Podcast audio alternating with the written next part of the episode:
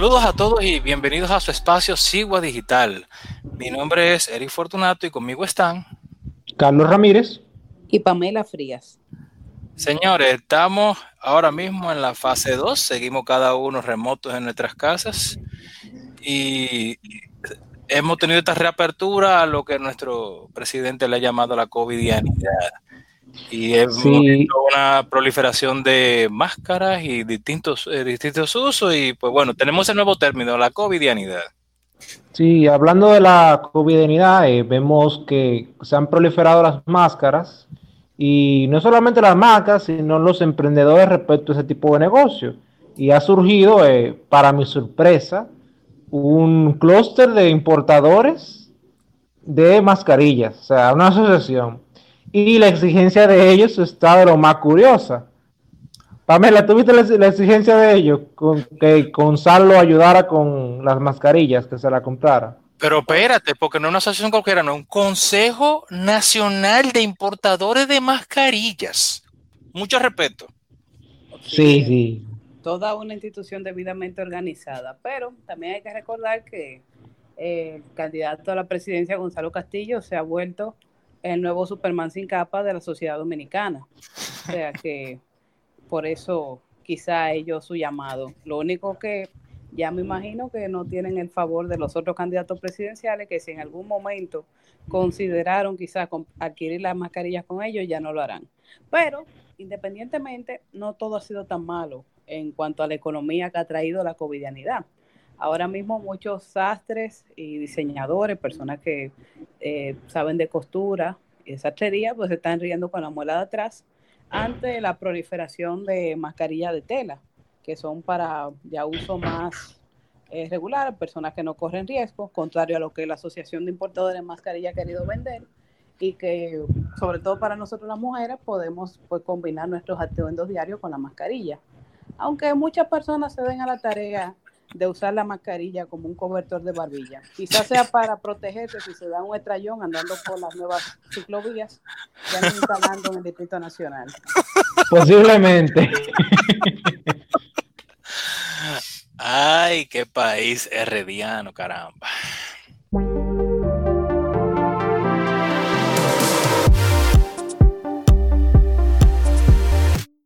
Saludos a todos y bienvenidos a una nueva entrega de República 21.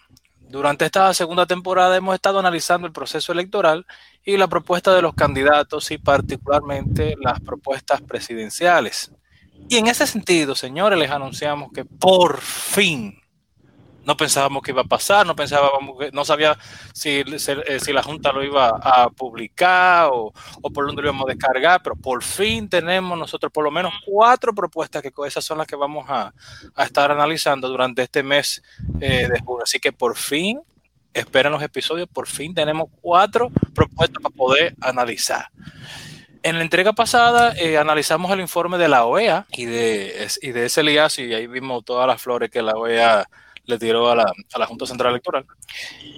Y en esta ocasión queremos analizar los recientes debates de SD Debate, Santo Domingo Debate, del, del Consejo de Desarrollo Económico y Social de, la provincia de Santo Domingo, para los candidatos a diputados del Distrito Nacional. En la, ellos hicieron hasta ahora circunscripciones uno y dos, hicieron tres debates, donde, donde estaban ahí varios diputados de las circunscripciones 1 eh, y 2. Ese debate fueron las mismas gentes que hicieron los debates que nosotros analizamos anteriormente a nivel municipal en el Gran Santo Domingo y que también se hizo con la provincia de Santiago, en la, alcaldía del de, el municipio principal, el municipio cabecera de Santiago. Entonces, eh, Pamela, Carlos, díganme de esos tres debates, ¿cuáles son sus primeras impresiones? Bueno, eh, eh, particularmente entiendo que hay un problema serio todavía con la cultura de debate en República Dominicana, ¿en qué sentido? En que lamentablemente no se toma tanto en cuenta las propuestas, sino que es una competencia de quién habla más bonito. Y en ese sentido, eh, obviamente también por una cuestión de que se estaba haciendo a través de plataformas digitales, eh, los candidatos contaban con un minuto para presentar su propuesta sobre los temas a medida que se le, le iba surgiendo la pregunta. Y en un momento determinado yo me di a la tarea de ir tomando el tiempo que ellos se demoraban entre saludo y agradecimiento y en promedio prácticamente todos, con excepción de quizás dos o tres, se perdían 12 segundos, nada más de hola, muchas gracias, esta iniciativa, bla, bla, bla. O sea, mucho divareo todavía. Otro aspecto a tomar en cuenta es que se ha, se ha perdido mucho lo, con, lo que es las propuestas legislativas. O sea, tuve muchos aspirantes a diputados que la, lo de ellos es solamente eslogan, o sea, no hay poco proyecto de ley en lo que tú puedes ver de lo que ellos hablaron en los debates. Solamente dos o tres realmente concretaron, los demás se quedaron en discursos que son bonitos en una, en una valla, pero al final no se, no se, no se convierten en políticas públicas. Algo que me gustó de, de los tres debates eh, comparado con lo municipal es que por lo menos se enfatizó en las tres funciones, eh, legislar, fiscalizar, representar, para que ellos dijeran cada uno de los temas que iban a hacer en esas tres funciones. Lamentablemente, en los tres debates brilló por su ausencia eh, lo, que, lo que ellos iban a hacer concretamente con esas, pero por lo menos me gustó que en la producción de los debates se encargaron de enfatizar, primero, antes de comenzar a preguntar, las tres funciones para que ellos dijeran específicamente eh, de esas tres funciones que iban a hacer para esos temas que se le estaba preguntando. Y corroboro con, con, eh, Pamela, se, se, podía ver eh, una competencia como de oratoria para ver quién hablaba mejor. Y la sustancia quedaba, y así como decía Carlos, apenas si acaso en cada uno habían dos personas o tres que llegaban a hablar de alguna propuesta concreta, para que por lo menos uno tuviera como una idea porque al final como que hablaban y no, y no terminaban de decirte, ok, está bien, sí, hay que hacer esto, hay que fiscalizar, pero ¿cómo tú vas a fiscalizar, manín? Exactamente. ¿A qué condiciones que tú te vas a ir? Ah, de la deuda pública, ok, ajá, pero dime, tú estás de acuerdo que hay un tope, pero ¿cómo tú vas a hacer ese, ese tope? O tú entiendes que hay que seguir cogiendo prestado, como que, dime, como que no te, no te entiendo. Pero bueno, esa es la cultura del debate que tenemos. También me pareció bastante gracioso que entre, porque yo tenía la parte de que la gente hablaba por las redes, escribía por las redes, y si los candidatos no estaban hablando bonito, como que también las preguntas, la misma gente no está muy clara de qué se supone que va a hacer alguien cuando va al Congreso. También ahí le hacían preguntas como si fuesen a hacer una labor más ejecutiva, como que de ello depende, por ejemplo, construirte una vivienda, por decirle algo. O sea, yo podré reformar una ley que tenga que ver con la parte de la vivienda y cómo se te haga más fácil hacer, eh, eh, conseguir una vivienda y eso, pero yo, eh, yo estoy muy lejos como legislador de poder construir una vivienda y decirte que voy a construir 100 mil, 500 mil, lo que sea de vivienda. O sea, estoy muy lejos de, de eso. Yo puedo crear el camino para ver eh, cómo se te puede conseguir la vivienda, pero yo no voy a poder construirte vivienda.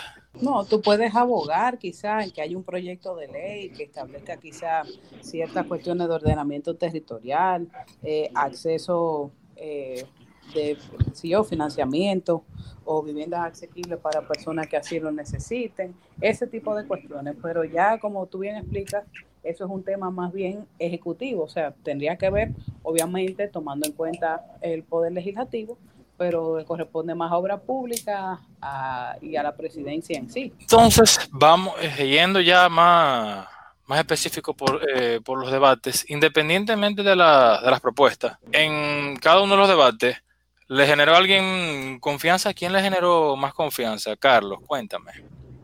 Bueno, yo en vez de confianza diría que quien más yo creo que concretizó en torno a un punto muy importante que fue la cesantía, fue el candidato Orlando Jorge Villegas del PRM, que él hizo claramente una propuesta legislativa cuando los demás eh, se enfocaron básicamente en el eslogan de que no, yo voy a proteger los derechos adquiridos, pero también vamos a reformar, pero también esa reforma deben, deben tratar de no lesionar los derechos. O sea, el eslogan de siempre, o sea, y eso no es una propuesta legislativa otra parte que me, realmente me generó confianza, aunque no estoy muy de acuerdo con la propuesta de candidato, fue la parte de la transparencia y llamado que hizo José Horacio del partido Alianza País. en donde él en la parte de transparencia dijo, mira, yo estoy publicando los, mis gastos de campaña. ¿Los demás estarían abiertos a hacer eso? Eso, eso fue para mí una buena impresión, aunque ya de fondo, con varias de las propuestas de él, no estoy para nada de acuerdo realmente. Pamela.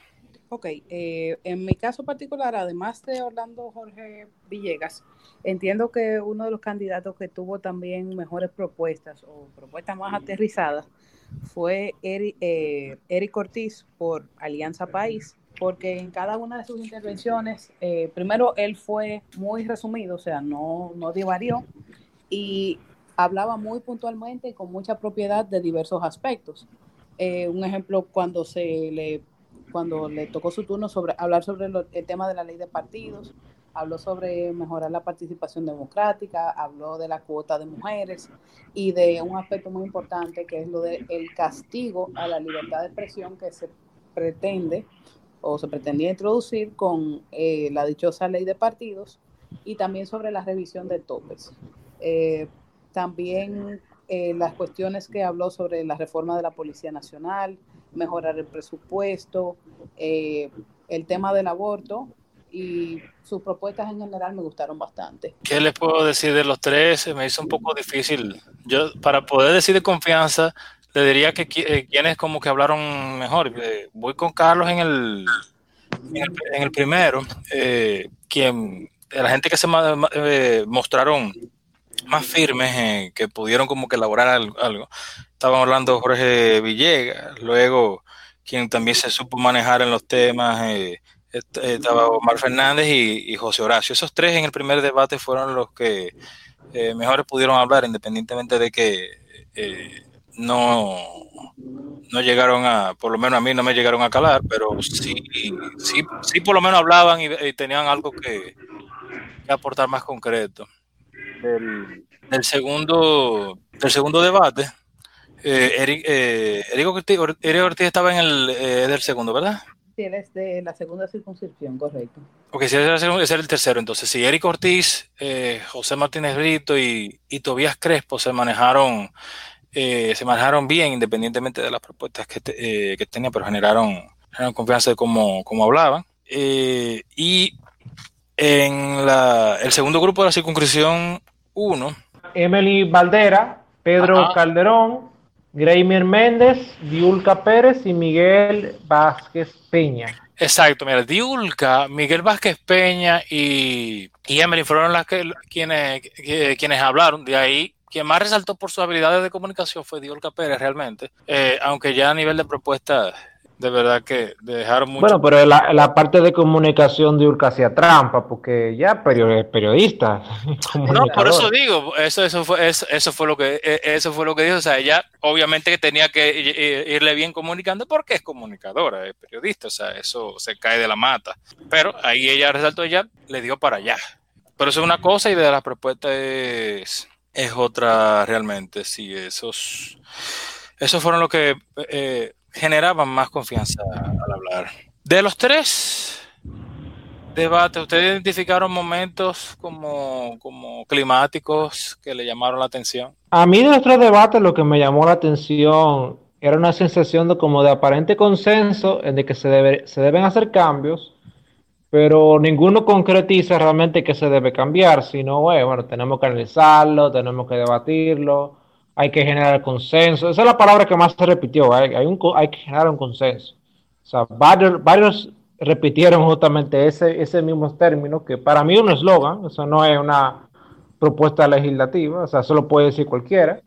Sí, vamos todos ahora, lo mismo. Vamos, Ahora en la parte que me llamó más la atención son ciertas afirmaciones respecto a, a cierta temática como la delincuencia, eh, hubo un candidato que dijo que la delincuencia básicamente era porque República Dominicana es una sociedad desigual, eh, habría que verlo, eso, o sea, yo por lo menos asociaría más la delincuencia al término de desempleo más que a la desigualdad. Eh, también me, me, llamó mucho la atención la candidata del PAL y del PLD, Michelle Ortiz, en que ella hacía mucho énfasis en los emprendedores, pero pero, todo, todo, era eslogan. Ah, los emprendedores tal cosa, pero nunca hay, bueno, qué medida concretamente tú como aspirante a diputada, vas a proponer para los emprendedores. Ella tenía un dilema porque ella quería apoyar a los emprendedores, pero entonces también tenía su cuestión de que eh, pues el, Estado le tiene que resolver. Sí, exacto, que eso es, lo que te digo, hay cuestiones que a veces hay que verlas de una manera más holística, porque sí, tú puedes quizá eh, mejorar las condiciones de cierto grupo, pero eso no es solamente competencia del Poder Legislativo. Hay que tomar también iniciativas para que, por ejemplo, impuestos internos pudiera darle facilidades a esos emprendedores para poder desarrollarse. Eso es el tipo de cosas que deberían de estar presentando los candidatos. Sí, mira, voy a hacer una reforma fiscal para esto. Ta, ta, ta, ta, ta, ta, ta, ta, ta. Correcto.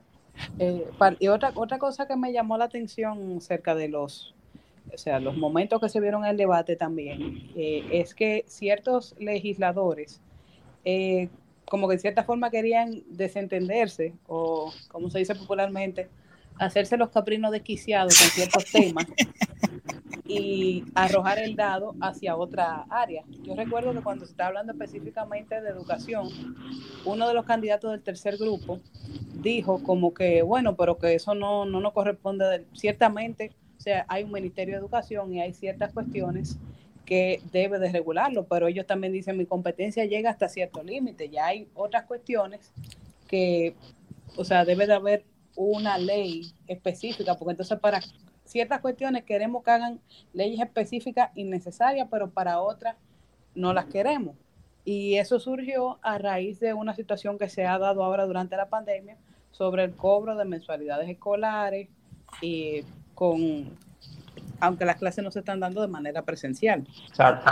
Ahí, ahí se, eso se enfocó mucho en el primer debate, en la circunscripción 1, y me, me, llamó mucho la atención en lo que dijo el candidato José Horacio de Alianza País, en donde él ponía como ejemplo en donde él estudió y la forma como el colegio Babeque se maneja. Ahora, no, no concretiza eh, respecto a Así que es lo que realmente estaba proponiendo, o sea, porque él, él apeló a una educación pública universal de calidad. pero cuando, cuando se está hablando del colegio privado, él da la experiencia del Babeque, pero él está proponiendo que se regule para que todos los colegios sean como el Babeque, o que exista un marco que, fa, que favorezca que se funden colegios privados bajo ese esquema. O sea, eso ahí no queda claro qué es lo que el José Horacio propone. Él lo que no quería era escupir para arriba básicamente.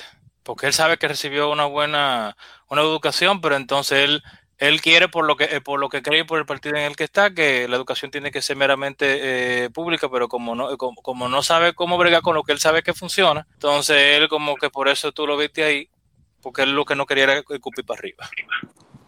Ciertamente. Eh, a mí me gustó en el, en el tema de educación una de las propuestas que hizo Eric Ortiz, ahora hay que ver también qué tan factible sería, considerando eh, quizá que no contamos del todo con mecanismos eh, de supervisión adecuados en cuanto a manejo de presupuesto, que era hacer un ejemplo de lo que se hace en Bélgica, que el modelo es que se le, se le asigna a los, o sea, los colegios le dicen, mira, yo necesito tanto, tal cosa, porque hay que tomar en cuenta que en, eh, en la ubicación, la cantidad de alumnos y una serie de factores, pues no todos los colegios tienen, o las escuelas públicas, perdón, tienen las mismas necesidades y cada quien sabe lo que necesita. Entonces, ah, un ejemplo, yo necesito 50 eh, millones para eh, hacer la mejora necesaria en mi plantel o que mi educación sea más eficiente mediante la instalación de eso, la contratación de profesores con esta y esta capacidad, etcétera, y que entonces al final del periodo escolar se le hace una evaluación a ver qué tan efectivo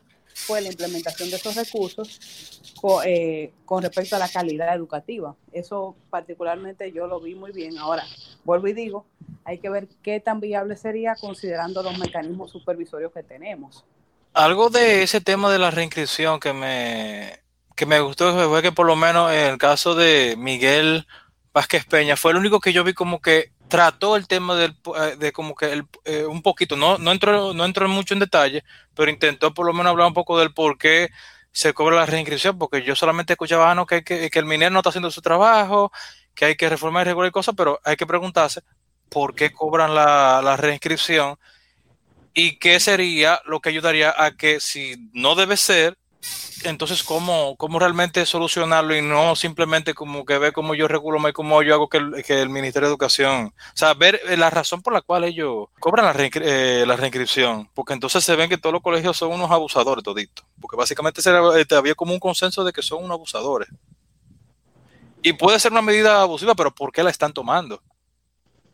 Yo particularmente entiendo, yo no sé, eso habría que verla, consultar a alguien que en un colegio privado, pero entiendo que quizás sea por una cuestión de administrar los cupos. O sea, ya cuando tú, una persona, paga un dinero para, vamos a decir, estar dentro de un colegio, un padre hace un pago para que un hijo esté en un colegio, indica que obviamente, o sea, eso denota que tiene compromiso de que su hijo continúe en esa institución y eso le permite al colegio organizarse y ver quizá cómo o las medidas que va a implementar para el próximo año escolar. Entiendo yo que sería quizá eso una de las razones. ¿Hubo? La reinscripción en términos administrativos sirve más para cubrir unos gastos que tiene el colegio en el periodo de vacaciones y para hacer las inversiones que se que, se, que eventualmente se necesitan para el próximo año escolar. O sea, la en teoría es para eso la reinscripción. Ahora, en términos económicos, eh, tú podrías prohibirle que cobren la reinscripción y ellos lo que van a hacer es aumentar las cuotas. Exacto. Ahora, si tú entonces quieres, quieres evitar que aumenten la cuota, entonces tendrías que intervenir mucho más los colegios. Y hay que entender algo, los colegios son la solución que ha traído la gente ante el nivel de educación paupérrima y el dispendio de los recursos en el sistema de educación público. Entonces, tratar de villanizarlo y no creo que sea la solución para tener una mejor educación en términos generales. Hay malos reportes de, cómo se ha usado el dinero el dinero y los y, y, los informes de PISA y, de, eh, y demás eh, que hablan tan bien de, cómo se dice. Sin embargo, el asunto se va a resolver con que se usen bien el dinero, pero para adelante. De, de hecho, cuando cuando José Horacio habló de la, del cómo se maneja el BABE, que yo pensaba que él iba a apelar a que se descentralizara la educación pública con ese esquema. Ahora me, sorprendió como que lo dejó aéreo y pareció que simplemente estaba hablando como que, bueno, no, o sea, quedó aéreo eso, ¿no? O sea, si él estaba apelando a la educación pública o la privada. Había, hay dos momentos. Uno es con, con Omar Fernández cuando le preguntan de la ideología de género, porque él supo manejar su propia narrativa. Y fue interesante como él respondió, porque entonces él simplemente dijo, no, mira, eh, eh, son dos sexos, hombres y mujeres, y entonces todo ese asunto como que no de eso no es lo que hay que hablar. Y la manera en como él se, eh, manejó fue interesante porque él no siguió siendo la sino que él tiró su propia narrativa y, y eso fue interesante, pero hubo un momento que yo quiero que tú me expliques, Carlos, a ver si, a ver si es que hubo una confusión de términos, porque eh, el del PLD, eh, eso a mí me dio gracias porque yo me quedé como que él está, él está consciente de lo que él está diciendo, porque quizás soy yo que no entendí. Quizás quizá quiso decir otra cosa, pero él habló de la calidad de la deuda. Y él habló, calidad de la deuda. Sí, y lo repitió varias, eh, varias veces, de como de tu poder endeudarte correctamente y de la necesidad de tú endeudarte para poder eh, seguir los planes del, del gobierno. Yo digo, ven acá, pero ¿será que él está consciente de lo que él está diciendo? Porque yo entiendo que está el término de eh, la calidad del gasto, porque se, tú, ok, se tiene el presupuesto, entonces se quiere gastar eficientemente, donde se tenga que invertir con el dinero que se recaudó. Pero, ¿en qué momento suena bien como que, mira, me endeudé de esta manera? O sea, eh, eso a mí me pareció eh, de, lo más, de lo más estelar, porque yo no sé si él se dio cuenta de lo que él estaba diciendo. Bueno, pero la verdad, yo primera vez que en términos de administración y economía escucho esa frase. Eh, tú puedes hablar de una deuda sostenible o una deuda pagable en el corto plazo o tener básicamente unos intereses bajos. Por hablar de calidad de la deuda realmente no me deja a mí en el aire. Eh, de la deuda en sí, el, problema con la deuda es para qué tú te endeudas y cómo tú piensas pagar eso. Entonces, el esquema que hemos entrado en República Dominicana es que nos estamos endeudando para cosas que no son, incluso en la incluso la filosofía económica que favorece hacer gastos excesivos para, y endeudarse para traer una inversión y eso, ni, ni, ni, en esa filosofía está contemplado tú agarrar y endeudarte para gastos superfluos, corrientes, que no generan ninguna, ningún retorno.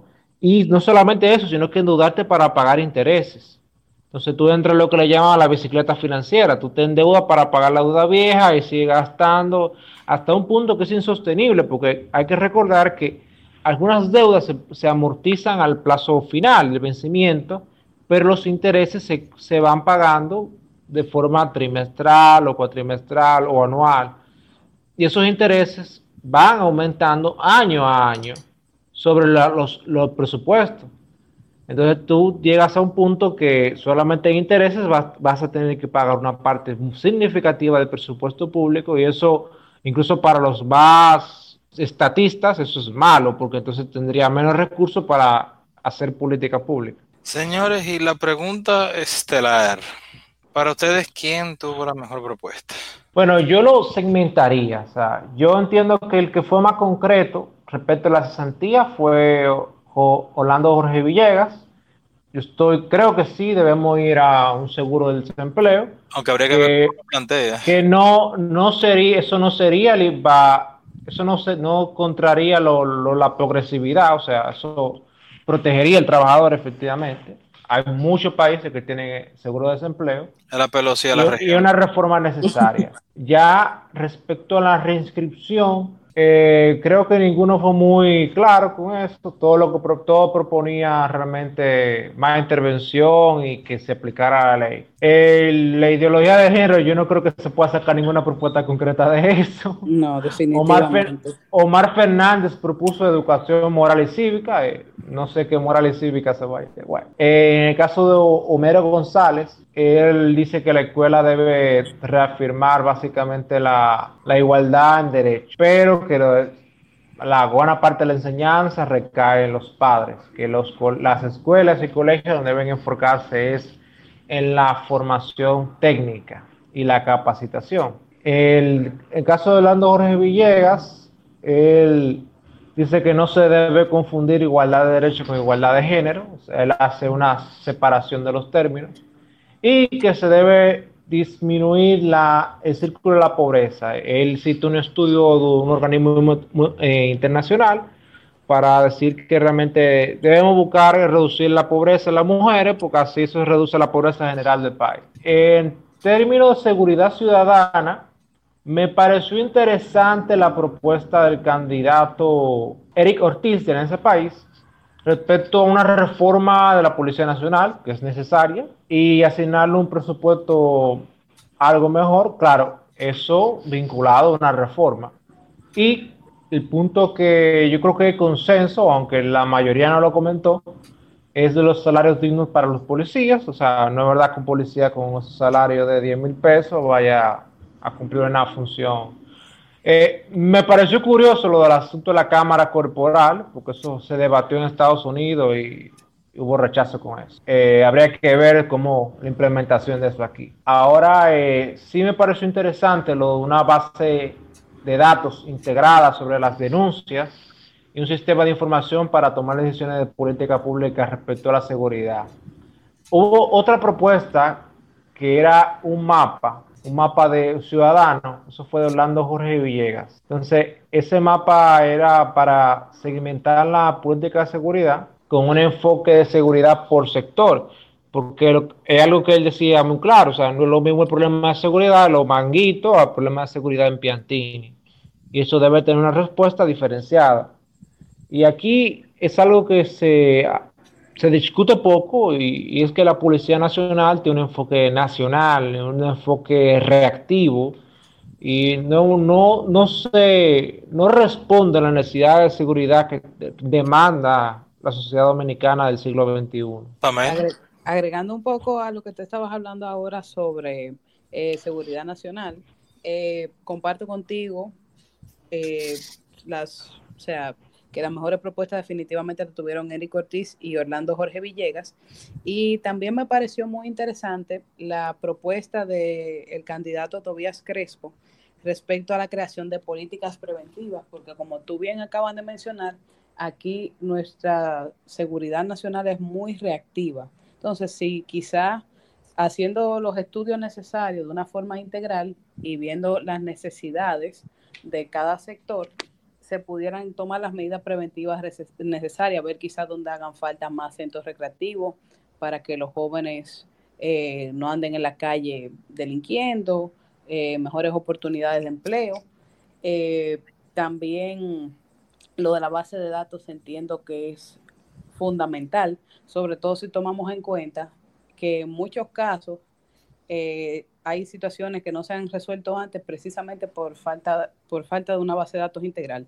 Eh, quiero en ese sentido recordar lo que ocurrió cuando el hijo del general Percival eh, hizo los atracos a los bancos, que uno de sus cómplices fue en un momento detenido en San Cristóbal sin embargo, no hubo forma de identificarlo porque él dio un nombre falso, mandaron a preguntar, no, aquí no hay nadie con ese nombre que tenga ficha y lo soltaron. Si hubiesen tenido quizás un sistema de base de datos integral que le hubiese permitido tomar la huella digital, se dan cuenta que no era Víctor Pérez, sino fulano de tal, y ahí mismo lo hubiesen capturado y hubiesen dado más rápido con Percival.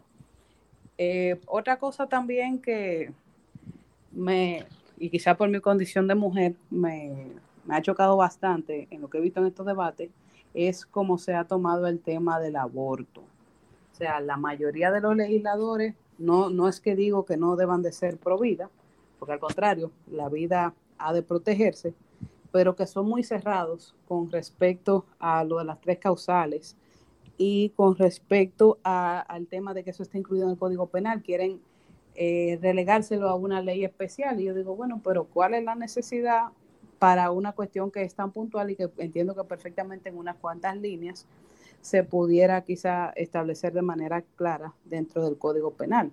Y en ese sentido, el candidato Eric Ortiz expresó algo, que nada más hay ahora mismo cinco países en el mundo, entre ellos República Dominicana, que tienen una prohibición total al tema del aborto.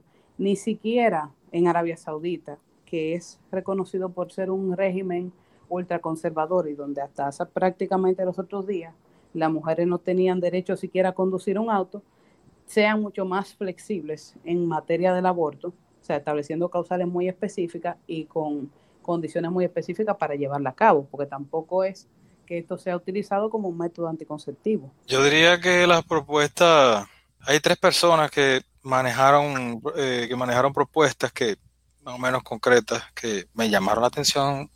San Orlando Jorge Villegas, como han mencionado, eh, el mismo Miguel Vázquez Peña mencionó algunas cosas interesantes y Eric Ortiz también eh, presentó eh, propuestas de seguridad ciudadana. Y si tú supieras que voy contigo, eh, Pamela, en el sentido de que cuando se manejó el tema del, aborto, yo, algo que por lo menos me, da de todo, es que la discusión siempre se tiene que tornar en solamente las tres causales y ni siquiera se ve el resto de, toda la estructura eh, gubernamental y de lo que pasan eh, lo que pasan porque qué pasa ok tú tienes las eh, tú tienes las tres causales pero entonces a ti más lo que más importa en la discusión es si se va o no a aprobar las causales pero no de trabajar con la gente que está sufriendo algo. Si ha habido un trauma si ha habido un trauma cómo yo poder ayudar a esa persona yo cómo poder hacer que sea más fácil cualquier trámite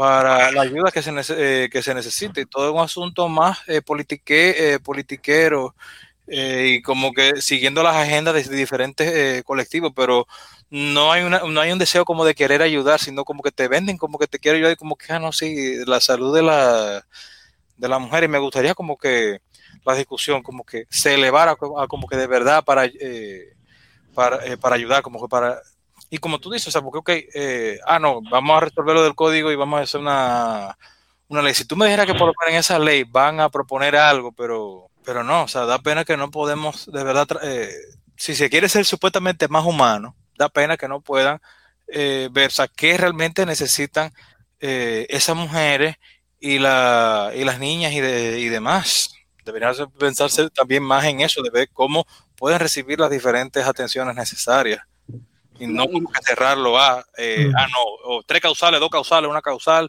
y vamos a hacerlo así, y, como necesitamos el código, vamos, a probar el código y hacer esta ley para que salgan las causales según un dado. A mí lo que me llamó la atención es que el aspecto que ella apelaba mucho de que no, eso es constitucional, entonces no habría ya que verlo más despacio y más cosas. y de ese tema, lo único que me pareció un poco más quizá preclaro fue Joel Díaz del PRD, en donde dice, bueno, habría que ver realmente un enfoque más centrado en los ciudadanos, realmente cómo esos problemas de los ciudadanos, o sea, cómo la Juana del barrio tal entiende que qué política pública le podría beneficiar en torno al tema de, la, de las violaciones o de los embarazos estópicos o una situación incluso de, un peligro de un peligro de vida de entonces ese yo creo que fue el enfoque un poco más preclaro eh, lo demás me, pareció que quedaron muy en el eslogan de que no yo soy pro vida o no yo soy pro pro choice. Me pareció por lo menos fue mi impresión eh, claro, a mí no me sorprende que la mayoría dijera que serán pro vida, ya que varios estudios dentro de los partidos de, la opinión pública nacional indican que la población mayoritaria dominicana se identifica como pro vida. Entonces, que ellos, la mayoría dijera que era pro vida, no es realmente sorpresa. Si lo dijeron, lo dijeron por decirlo, porque realmente para como hablaron no fueron realmente tan, tan apenas como dos o tres entre, entre, todos, los, entre todos los debates. Pero algo que tú mencionas y algo que se ve en todos los debates es que eh, más que propuestas son, y, y, ok, fantástico, para una sociedad necesitamos eh, confiar en gente que tenga eh, valores, pero sin propuestas concretas para, para la ciudadanía, eh, de lo que tú vas a hacer en el Congreso, como que se, que, eh, se cae, queda la mesa coja, porque tú necesitas saber que la persona tiene valores fantásticos, pero propuestas concretas que realmente vayan a resolver problemas, que tú puedas decir que tú vas a fiscalizar esto de esta manera, que tú puedas representar y llevar una voz y que tú puedas decir, mira, esta ley la voy a reformar, ah, mira, hace falta una ley para esto, yo voy a derogar todo esto otro para que esta ley lo haga porque lo que se, lo que se tiene no funciona como tal, pero lamentablemente eh, todavía nos falta. Qué bueno que tenemos debate, qué bueno que podemos escuchar, porque por lo menos podemos escuchar y saber a lo que, eh, saber a lo que nos enfrentamos eh, como sociedad. Pero nos, nos falta y ojalá que esto haga que la gente como que pida más debate, que la gente como que se concientice más de qué es lo que se hace en cada uno de los cargos. no sé si tengan algún comentario final antes de terminar. Bueno, particularmente yo quería agregar un poco de vamos a ver si los legisladores mantienen la misma posición que tienen hasta ahora con el tema del aborto, con la aceptación dentro de la Corte eh, Interamericana de Derechos Humanos del caso Esperancita, que precisamente viene provocado por eso de esa prohibición absoluta del aborto. Eh, por si ah, no tenían conocimiento del tema, esto fue el caso de una joven embarazada que estaba, se enfermó de cáncer y no ese caso, ese caso es el mismo del que se filtró la información, como que o, ese es otro. Eh, no, no, no, sé realmente si se filtró la información. Yo lo que sé que es una joven que le dio cáncer estando embarazada y los médicos no le hicieron la quimioterapia, pues porque la quimioterapia le iba a provocar un aborto. Ella sufrió muchísimo y terminó muriéndose del cáncer, precisamente porque no querían eh, practicar un tratamiento que eventualmente le iba a provocar un aborto. O sea, al final se perdieron las dos vidas. Y eso es un caso que su familia la ha llevado a la Corte de Derechos Humanos y vamos a ver cómo sale el país en esta situación. Que eso también nos lleva a un tema de salud pública y muchas precariedades también que tenemos porque hay en salud pública, en el sector salud tenemos demasiados amarres entre lo que hace el colegio médico y lo que hace el Ministerio de Salud Pública y las demás instituciones que están en todo ese engranaje, que eso es harina de otro costal.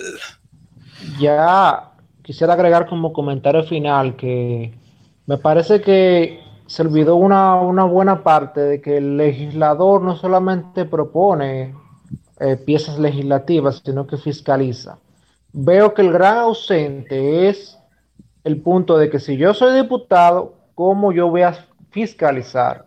Eso para mí fue gran ausente de los debates. Y la verdad, eh, también otro comentario que lamentar que realmente no se logró el intento de Ángel de los debates presidenciales. El país pierde con eso. Y ahí entonces en ese sentido eh, aplaudir de que por lo menos pudimos escuchar a los tres por la iniciativa de, la Asociación de, Industriales de la República Dominicana que eh, hicieron la visión de los candidatos que como no iba a haber debate, por lo menos se escuchó a los tres eh, por separado. Por lo menos se tuvo eso. Pero lo bueno es que aunque no vamos a tener debates presidenciales, sí le tenemos, como le dijimos al inicio, las propuestas que nosotros las vamos a analizar. Tenemos cuatro propuestas. Tenemos las propuestas de Luis Abinader, tenemos la propuesta de Gonzalo Castillo, tenemos la propuesta de Guillermo Moreno y tenemos la propuesta de Leonel Fernández. Y esas cuatro propuestas son las que vamos a estar analizando a lo largo del, del mes. Así que les exhortamos a que nos sigan en Spotify, en YouTube, en iTunes, en Google Podcast, en iBox como Sigua Digital, que nos busquen en Facebook, en Instagram como Sigua Producciones, denos like, síganos y compártalo con sus amigos. Visiten nuestro portal siguadigital.com, donde ahí van a encontrar todos los episodios que nosotros hemos grabado y van a encontrar también este episodio, obviamente. Síganos en Twitter en arroba Digital nos pueden escribir a siguadigital.gmail.com y también dejarnos sus preguntas en las diferentes plataformas. Gracias por escucharnos y espero en nuestros siguientes episodios que vamos a estar analizando las propuestas de los gobiernos que tan esperadas son. Hasta la próxima.